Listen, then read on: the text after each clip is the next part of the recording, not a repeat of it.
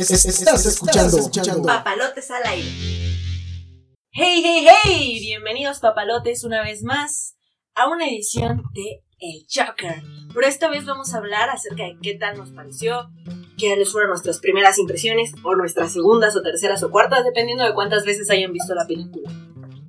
Así es, papalotes, aquí estamos los tres. Ahora sí, Frankenstein, ABC y Rocco Sats para su entretenimiento. Ya sea que se aburran, que se diviertan, déjenos ahí con unos comentarios para... Así que, ¿ustedes tengo entendido que lo fueron a ver juntos? No. No. Ah. Fuimos solos. Bueno, yo fui solo. La, este, la, la idea era quedarnos de ver para ver la, la película juntos. Pero el Roy tenía asuntos que hacer y pues, ya no la vimos. ¿El qué? El Roy, dije. El robo. Roy, siempre digo Roy. Ah, bueno, está bien. Perdón, perdón. Anita. ¡Corte! Sí, la, la cuestión era que pues estábamos como atorados en las actividades, tanto ABC como Frankenstein, y pues también como ABC pues no vive tan cerca de aquí, pues tenemos que, nos tenemos que coordinar de tal manera que pudiéramos los tres, pero no pudimos, así que fuimos cada quien con nuestra propia cuenta. Bueno, pero ya pasó un minuto ya diciendo puras cosas. ¿Qué, qué les pareció la película? Bueno, empezaré diciendo que a mí no me decepcionó y generalmente las películas suelen decepcionarme cuando voy con expectativas muy altas y me arriesgué, me arriesgué a que así se fuera y no lo hizo. Me gustó mucho, la disfruté en muchos sentidos. ¿Cómo en qué sentido la disfrutaste? Bueno, pues es que me incomodó y creo que eso era lo que esperaba realmente, que me hiciera no sentirme cómoda con la realidad y lo logró. Entonces, o sea, no, no fue como un disfrute de, de gozo. Bueno, también lo, lo disfruté mucho porque no sé, no sé si a ustedes les pasó lo mismo, pero a mí las risas me hacen reír mucho. Entonces, cada que, eh, que Joker se reía, pues yo me reía horrible también y en el cine. No sé si ustedes lo hicieron, pero al menos en la proyección en la que yo estaba no pasaba. Pero Sí. no podía evitar la risa. Sí, hay, hay muchas escenas que, que intencionalmente están ahí para hacerte reír, para quitártele un poquito el tramo, tramo amargo que está viviendo el, el- Personaje. el personaje. Y pues sí, también te hace reír y también con su, con su constante tic de, de risa continua. Que al principio que tú dices, no, pues él está enfermo, como lo decía él en, sus cartas, en su cartita que le daba a las personas.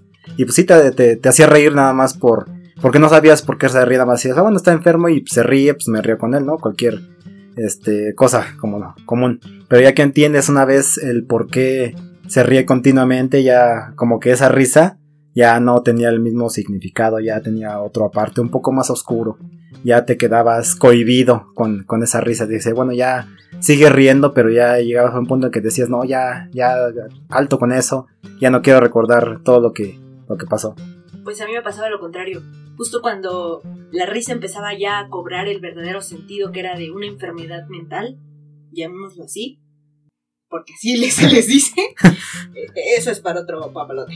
Pero como tal ya la enfermedad mental, pues yo lo comprendía porque pues e- era parte de, entonces para mí ya no se volvió oscura, se volvía normal y por eso me sentía más aliviada de poder reírme. Yo iba con una expecta- expectativa un poco apagada, la verdad. Era como, pues quiero saber qué me va a ofrecer esta película, qué me ofrece después de ver a, al Joker de, de Batman. ¿Cómo se llama este brother? Ledger, ándale. Después de ver al guasón de Ledger, yo ya no sabía qué esperar, qué, qué película, qué personaje me iban a poner esta vez, qué Joker me iban a mostrar esta vez. Y yo iba con un poco, un poco de apagar expectativa para saber qué es lo que iba y poder eh, degustar a gusto todo lo que estaba pues todo lo que estaba puesto en escena. Y la verdad que sí disfruté bastante, como a, a- a Ana también me, me pasó, que me incomodé bastante. Eh, de, yo espero un poquito más en cuanto a en cuanto al, al inicio del Joker.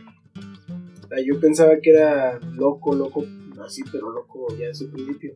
Sin embargo, después en varias teorías que vi en YouTube, que el final no es el final. que al final la historia no era realidad, que era un final, no sé, una historia de las muchas que saca el Joker, ¿no? En un cómic incluso está escrito que, que el Joker le dice a Batman, yo ni siquiera me acuerdo de cómo es. sí, en cierta manera. O sea, cómo fue su principio, cómo terminó él siendo así. Él decía eso, yo no me acuerdo ni siquiera cómo, cómo empecé. Y, y al, y al yo tener esa, ese como resultado, ese, ¿cómo puedo decir? Creencia. Esa creencia, esa base de lo de que el Joker no se acordaba de cómo era su historia. Dije, wow, no manches, o sea, tiene más de una historia, porque también el, el Joker de, de Heath Ledger decía, cambiaba las historias cada vez que les, les contaba cómo se hizo las cicatrices. Entonces también me hace pensar como que esta historia no fue real, pero también estuvo muy, muy intensa. O sea, a mí sí me, me, me gustó bastante, me gustó muchísimo. Y la verdad fue como... Sí, o sea, yo sí le doy la razón a la gente que, que no dejó entrar a los niños menores de, de 18 años, porque sí. O sea, si a mí me incomodó, ellos los hubiera... Si son gente pensante, claro. los hubiera hartado tanto que estos hubieran querido suicidarlos. No, eh, sí, es que esa película estaba un poco ya enfrascada a personas un poco más mentalmente más, más maduras. Porque los niños, bueno, trata, tienen la idea de que pues, es un ser como Marvel, ¿no? Un ser eh, infantil, un ser normal. O sea, puede ver tranquilamente la pantalla. Pero pues, la, la historia está un poquito bizarra para, para este tipo de, de público infantil. Y pues sí, la, unos niños no tan acordes mentalmente, muy maduros. Si se hubieran, bueno, muchas personas se sintieron reflejadas con, con esta historia que bueno, ahí es entra en controversia, ¿no? Porque Sí, sí, su, su vida no, no es, bueno, quedó así en, en pausa. Pero se sintieron muy, muy reflejadas. Y si una persona ya adulta, en este caso, sintió reflejada y dijo, ay, yo es que yo soy igual que yo, que en mi vida he hecho así, que pensará un niño pequeño que a lo mejor nada más por esconderle un juguete ya piensan que su vida es mala. Entonces este, pues, hubieran enfrascado en otro mundo que hubiera sido contraproducente. Bueno, yo quiero intervenir acá porque considero que el Joker, muchos nos sentimos identificados, no sé ustedes, ¿sí? Rocco, En algunas Sí. partes sí. Franks, exactamente, justo eso iba. Creo que tiene para identificarte en diferentes niveles, en diferentes situaciones, momentos, tiempos exactos o como sea. Y creo que incluso los niños, recordemos, o a mí me gusta pensar al menos, que conforme vamos creciendo, los problemas que tenemos son reales. Cuando tú eres niño y te esconden un juguete, como lo mencionabas, es real, o sea, es un problema real, que en esos momentos pesa tanto como el de un adulto. Y si lo comparamos con el del adulto, bueno, habrá ya diferencias, pero en, e- en ese momento no, me explico. Entonces creo que esta película nos permitió identificarnos a muchos en diferentes situaciones, en diferentes contextos. Bueno, la, la filmografía estuvo muy bien hecha también. La, lo que son las, la- los asesinatos que, que ocurrieron, tanto por, eh, por inconsciencia como por conciencia, fueron estuvo- estuvieron muy bien hechos. Fue, se sintió demasiado, muy, muy real, como si fuera, fuera sido un asesinato. De verdad fue una filmografía muy bien hecha, no fue, por ejemplo, películas de acción que muere gente y sale, despanzurran gente. Eh, no se ve tan, tan original como, como sacaron en, este, en, esta, en esta película. Sí, de hecho me gustó muchísimo la creatividad con la que representó este Joaquín Phoenix al, al Joker. Eh, se, se ve tan, tan real su trauma. Verdad yo creo que eso es lo que más impacta en la película, la, la actuación de este brother, que te deja tan impactado, o sea, logra transmitir lo que tiene que transmitir. Eh, yo es lo que le comentaba a los amigos que alguna vez les, les platiqué esto, ¿no? Que el arte, eh, su objetivo es transmitir algo si no te transmite nada, pues no llega a su objetivo. En este caso, eh, la actuación de este brother llega a transmitir lo que tiene que transmitir. Y no solamente nosotros nos sentimos incomodados, todos los que le pusimos atención a la película fue, fue como un shock para todos nosotros. Sí, sí, a todos nos incomodó. Incluso, yo les quiero platicar esto. En la escena donde Joker está en el programa de televisión y, y mata al conductor, o sea, la chica que estaba lo de mí, de a mí venía sola. Yo vi cómo se limpiaba las lágrimas después. Dije, no manches. Me sorprendió bastante. Dije, ¿cómo rayos hizo llorar esta escena a alguien? O sea, la escena fue muy bien hecha. A mí me encantó esa escena, de verdad. No, no, no por la muerte, sino por lo bien que está hecho y también que está actuada. O sea, es cuando explota el Joker y es cuando el Joker se vuelve el Joker. Cuando ya zafa todo lo que lo que él es. Y la chica de mi lado se pone a llorar y se pone a, a limpiarse las lágrimas. Y así de, wow. No, y también acuérdate que el conductor de este programa era el ídolo del Joker porque hacía reír a la gente y era lo que quería hacer el Joker. Y al final, pues él, él, no, él no lo tenía planeado porque, bueno, en escenas anteriores, eh, él practica va- como va a estar en este programa y dice, quiero enseñarles una broma. Y le dice, toc toc. Y el, el ensayando le dicen, ¿quién es? Y él saca la, su pistola y, hace, y simula que se dispara abajo en la barbilla. Y entonces al final, pues mata pues, a este cuate, el conductor. Y pues es su ídolo, pues es destruir lo que anteriormente él creía, de pues, toda su, su personificación de él, toda su, su historia, toda su persona, porque pues era como que la base de su vida con las películas, digo, con la, lo- el programa que había con su mamá, todo eso, pues era destruir, al momento de destruir este icono, pues es como destruir su, su esencia misma de él. Y bueno, lo- era un, un apartado, yo en ninguna película, en ninguna, ninguna, ninguna, ninguna, habían visto que mataran a Robert De Niro, que es el actor que hace el conductor de, este programa. He visto, bueno, en familia, en la, familia de mi, de, de mi novia, peleando contra Sylvester Stallone y actuando como un afeminado en este. eh, ¿Quién tiene una estrella? La, bueno, algo así que se llama esta película, pero bueno, la he visto en otras películas, pero nunca había visto que, que muriera este, este actor. Y justo, justo es lo que estaba pensando, que cuando matan a este personaje, porque si te das cuenta, lo tenía como que bien claro el suicidio, hasta que llega, intercambia y como ídolo se cae, porque ese intercambio verbal que mantuvo con él le hizo darse cuenta de que no que no sé de qué le hizo darse cuenta la verdad, no sé, pero hizo clic algo en él y decidió que lo mejor era hacer eso. Exacto. Pues al final de cuentas, como, bueno, yo lo veo de esta manera que, como lo que dijo, ¿no? El humor es subjetivo, el humor viene a ser de cada quien. O sea, para ti tal vez estos chistes no son graciosos, pero a mí me encantan, a mí me hacen reír, me hacen muy, muy la risa. La muerte es graciosa para mí, decía el Joker, porque ahí fue donde confesó su crimen. Cuando yo maté a esos, cuando yo maté a esos tres hombres, este, pues hicieron tanta algarabía y empezaron a decir quién fue, pero si yo me hubiera muerto, ustedes hubieran pasado por encima de mí, ¿no? Entonces, la- el humor es subjetivo, amigos. Yo me río de. Él decía, yo me río de que matan a estas personas. Mis chistes son graciosos para mí. Ustedes no se ríen porque su humor es otro. Entonces, eh, en eso también como, como rige su, actuar, su manera de ser y su explosión al final de aceptar lo que para él es un hecho. Que la muerte es un- una broma. Esta escena la recuerdo haber visto en, en una serie animada, no sé si ustedes la recuerdan, para que me ayuden, ¿no? Bueno, la recuerdo haber visto en una serie animada donde igual sale Joker en- al aire. Y lo que hace es que suelta como que un gas para que todos empiezan a reír. Y después de ese gas, eh, buscaré la escena para ponérselas en papalotes al aire y la vean mejor. Pero ese gas los hace reír primero y después los mata. Pero se mueren riendo. Y todo el auditorio muere. Pues de hecho la mayoría de, bueno, tanto ya el personaje como el Joker ya no la película, todos los asesinatos que genera el Joker, los que los más icónicos, hace que la gente primero se ría. Por ejemplo, cuando secuestra al hijo de, de Batman, que lo tortura para que siempre esté sonriendo, y después él, eh, lo que ya sería el futuro Robin, él le dispara al Joker, pero con, con una sonrisa en la boca, y pues lo, lo mata, pero pues lo mata riéndose.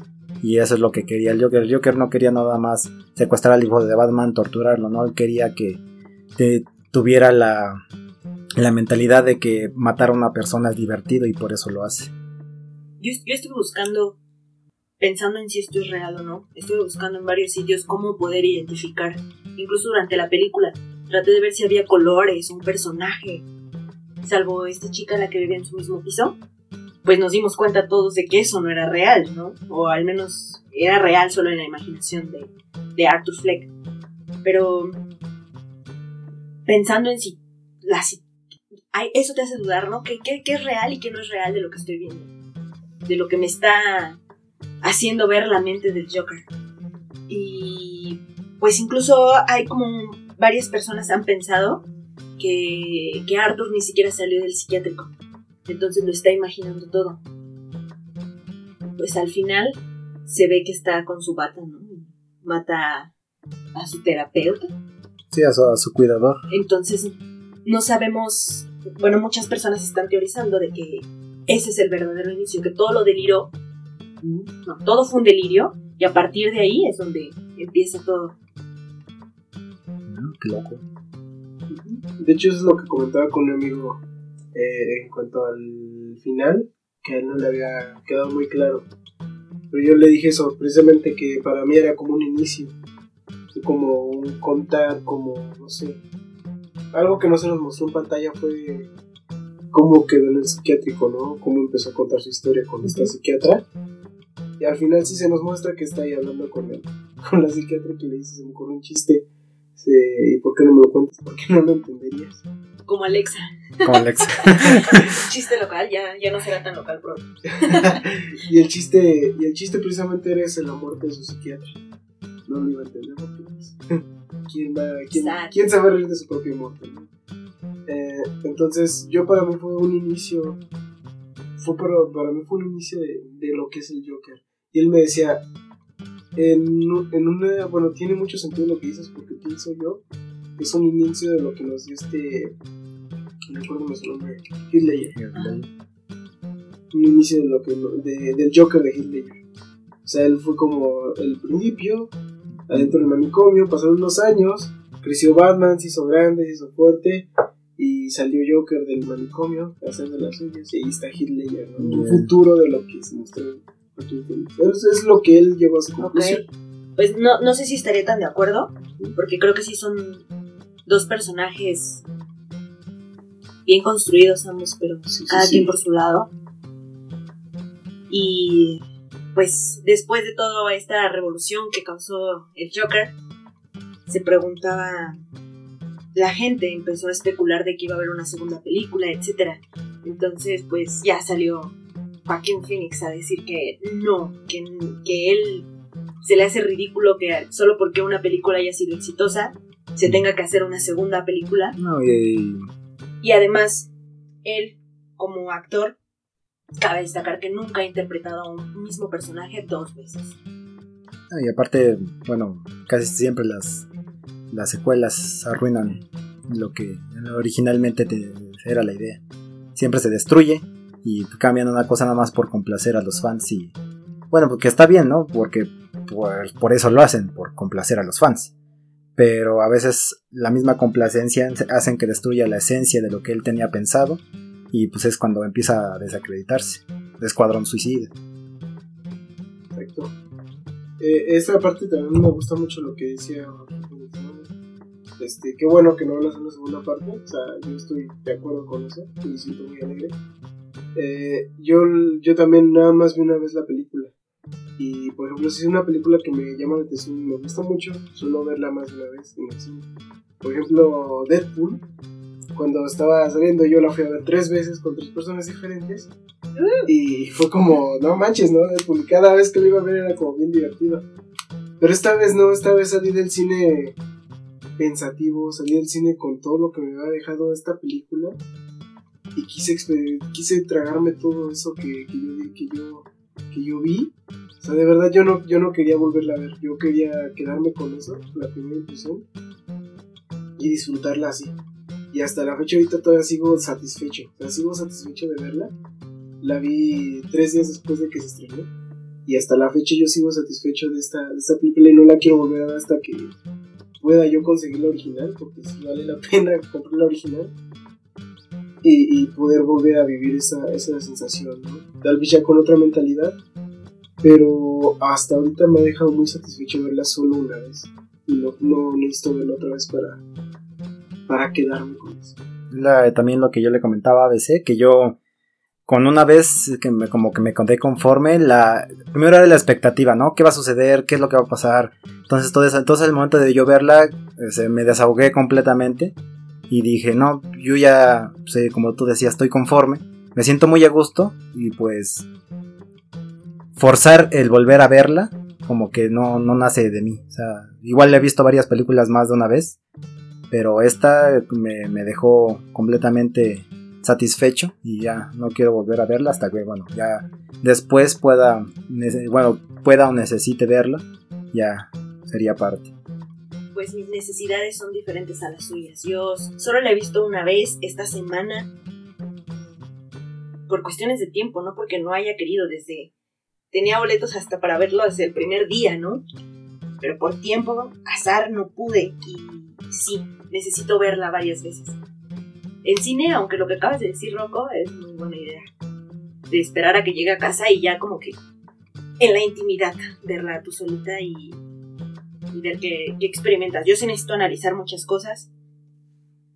Más también porque me platicando me, que me salió la duda de cuál era el mejor Joker.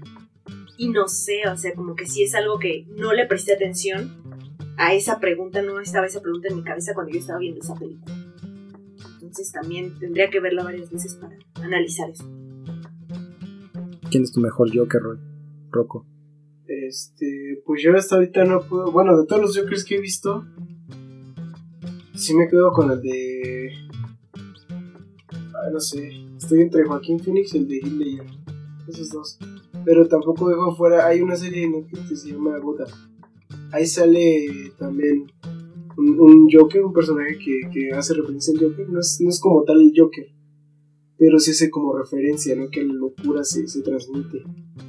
Y en este caso, pues pasa, ¿no? En esta serie también es un muy buen personaje el que interpreta estos tipos. O sea, son, son muy buen, muy buen Joker el que, el que dejan ahí. Bueno, no se llama, en la serie no se llama el Joker, pero sí, este, sí está muy loco. Sí, la serie sí está, es muy buen personaje y, y el personaje hace que pese un poco los capítulos de la serie. ¿Tú? Yo por tal vez un poco de nostalgia y por inicios, yo el primer Joker que vi, el primer Joker así, el, original fue el de la serie animada de, Batman. Y en la caricatura el, el- actor de doblaje era este Matt Hamill, que es el que hace el actor de, Luke, Sky- Luke Skywalker, por si no lo conocen, hace la voz del Joker en la caricatura y fue la primera risa del Joker que escuché, tanto en inglés como en español. Bueno, en español la doblé, pero en inglés sí la, la- la- la escuché primero y bueno, pues es una risa muy similar a, a la de a la de Joaquín Phoenix, de Joaquín Phoenix y bueno, por nostalgia y por, por todo lo que engloba mi entrada al mundo de lo que es el Joker, mi actor principal, mi, bueno, mi Joker eh, favorito sería este actor de doblaje que sería el Matt Hamill Pero ya como actor pantalla. actor ya pantalla. Pues aún así me gusta más este Ledger por todo lo que conlleva de que eh, ese Joker no está tan forzado, fue un Joker espontáneo que como comentaba que solamente caminando hacia la, hacia la cámara y volteando a, a la explosión fue una escena demasiado grande y no la tuvo que forzar, forzar demasiado, le salió espontánea y de hecho esa escena no fue ideada en el guion, él, él la sacó de Improvisada. improvisada.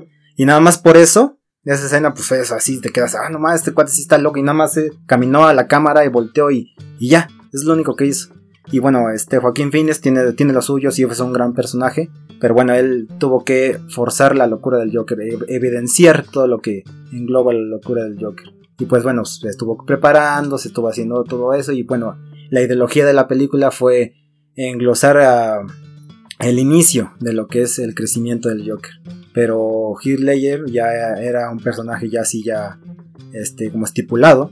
Entonces este fue eh, muy espontáneo, fue así de, bueno, yo soy el Joker, pero no tengo que estar diciendo que yo soy el Joker, yo nada más salgo, me pinto y ya todo el mundo sabe que, que, que quién soy, aunque no tenga que estar diciendo, bueno, yo voy a ser yo soy el Joker o la, la, la, la, diferentes cosas. Él nada más sale a la pantalla, actúa de manera natural y ya bueno, pues es uno de los mejores que ha que ha hecho. Por lo tanto, ya el primero, bueno, mi actor de doblaje sería eh, este, Matt Hamill y el otro sería Ledger.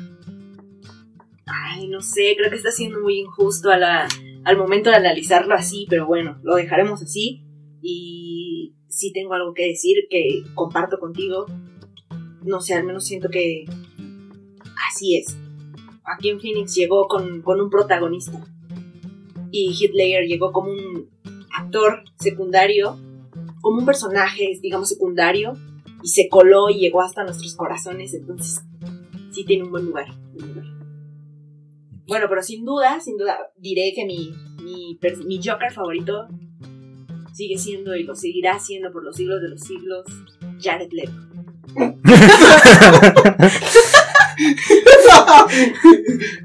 Estás vetada. Bueno, No, aquí, ya, aquí ya, es el despido de ABC. ABC di adiós. Adiós. Ya no vienes. Es un chiste que no entenderían, diría Arthur Fleck. Ajá, ajá. Pruébame. Bueno, que por cierto también él se está viendo, él estaba muy motivado con hacer su segunda película, interpretando a Joker. ¿Jared Leto? Sí, sí, sí, en serio.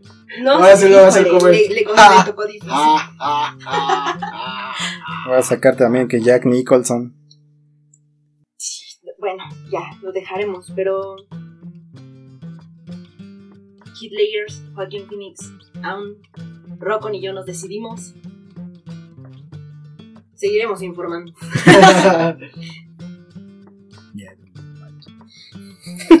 El final. También pienso que para elegir un Joker, o sea, Joker, Joker, también tenemos que irnos como a la fuente, fuente de lo chido. Chito. La raíz de donde sale el Joker, que son los cómics.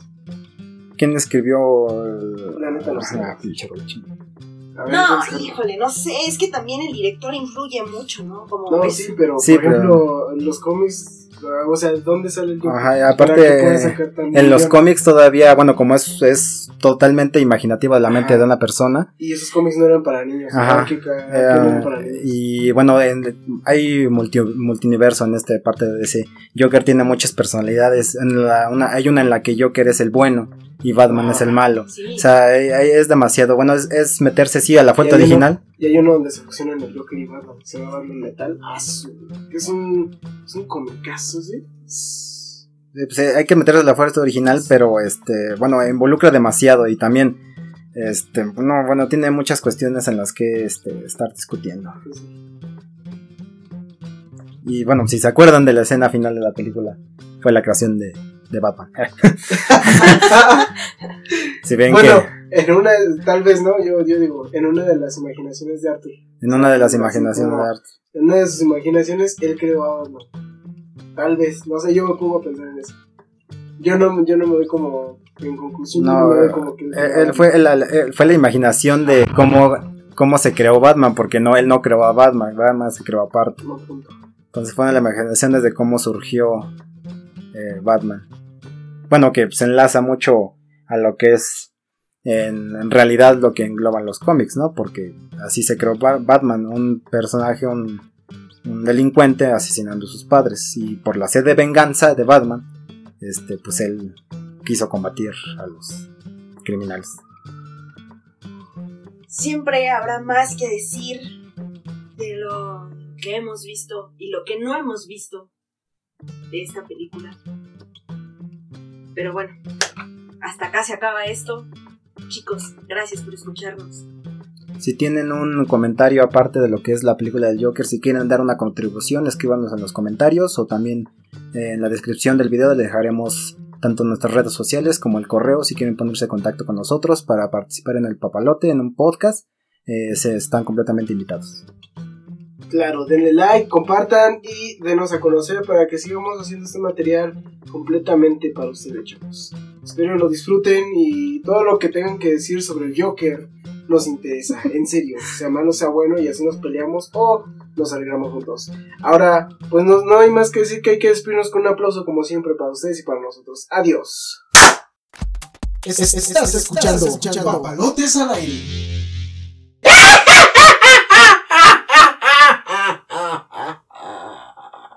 Ya, que te vas a madre la garganta. Ya.